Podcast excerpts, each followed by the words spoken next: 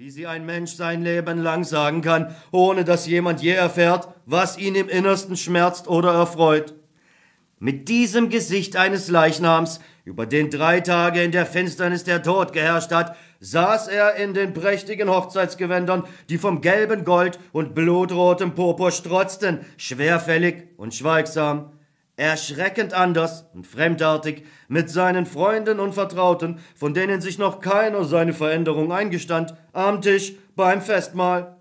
In breiten Wellen, bald zärtlich, bald laut und stürmisch, umbrandete ihn der Jubel. Warme Blicke voll Liebe ruhten auf seinem Gesicht, das noch die Kälte des Grabes bewahrte. Und manch warme Freundeshand liebkoste seine bläuliche, schwere Hand. Und es erklang Musik, man hatte Musikanten bestellt und sie spielten lustig. Tympanon und Schalmei, Zither und Harfe. Als summten Bienen, als zirpten Zikaden, als sängen Vögel über dem glücklichen Hause Marias und Marthas. Ein Unvorsichtiger lüftete den Schleier.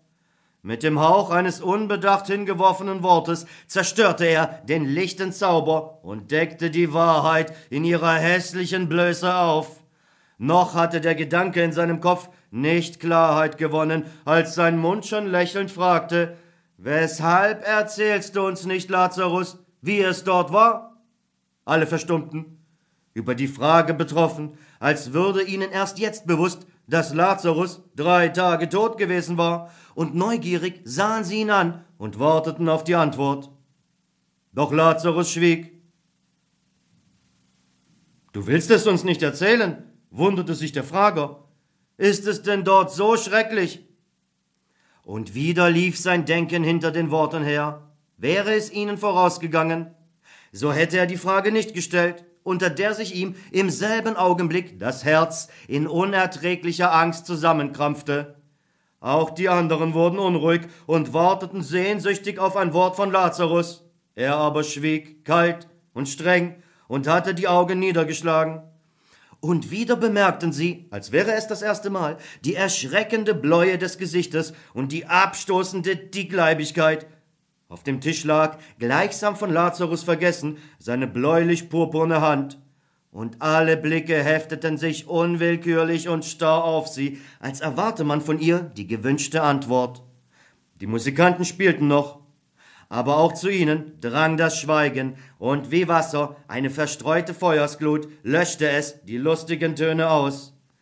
Es verstummte die Schalmei, es verstummten das schallende Tympanon und die klimpernde Harfe, und als wäre eine Seite gerissen, als wäre das Lied selbst gestorben, folgte ihnen mit einem vibrierenden und abbrechenden Ton die Zither. Es wurde still. Du willst nicht, wiederholte der Frager, unfähig, seine geschwätzige Zunge zu zügeln. Es war still, und regungslos lag die bläulich-purpurne Hand da. Nun bewegte sie sich ein wenig, und alle atmeten erleichtert auf und hoben die Augen. Alle, mit einem Blick umfassend, sah der auferweckte Lazarus ihnen ins Gesicht, schwer und beängstigend. Das war am dritten Tag, nachdem Lazarus dem Grab entstiegen war. Seitdem erlebten noch viele die unheilvolle Macht seines Blickes, aber weder diejenigen, die dadurch für immer zerbrochen wurden, noch jene, die in den tiefsten Quellen des Lebens, die ebenso geheimnisvoll sind wie der Tod, den Willen zum Widerstand fanden, konnten jemals das Furchtbare erklären, das unbeweglich auf dem Grunde seiner dunklen Augen lag. Lazarus blickte ruhig und schlicht, ohne den Wunsch, etwas zu verbergen, aber auch ohne die Absicht, etwas zu sagen. Kalt blickte er, wie jemand, der allem Lebendigen unendlich gleichgültig gegenübersteht.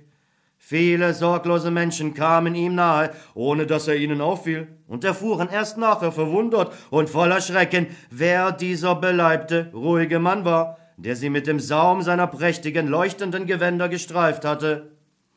Die Sonne hörte nicht auf zu scheinen, wenn er blickte, der Springbrunnen hörte nicht auf zu plätschern, und der heimatliche Himmel blieb genauso wolkenlos blau, aber der Mensch, auf den sein rätselhafter Blick fiel, hörte den Springbrunnen nicht mehr. Und erkannte den heimatlichen Himmel nicht mehr. Manch einer weinte bitterlich, manch einer raufte sich verzweifelt die Haare und rief törichterweise andere Menschen um Hilfe an. Meistens aber geschah es, dass er gleichgültig und ruhig zu sterben begann und er starb jahrelang.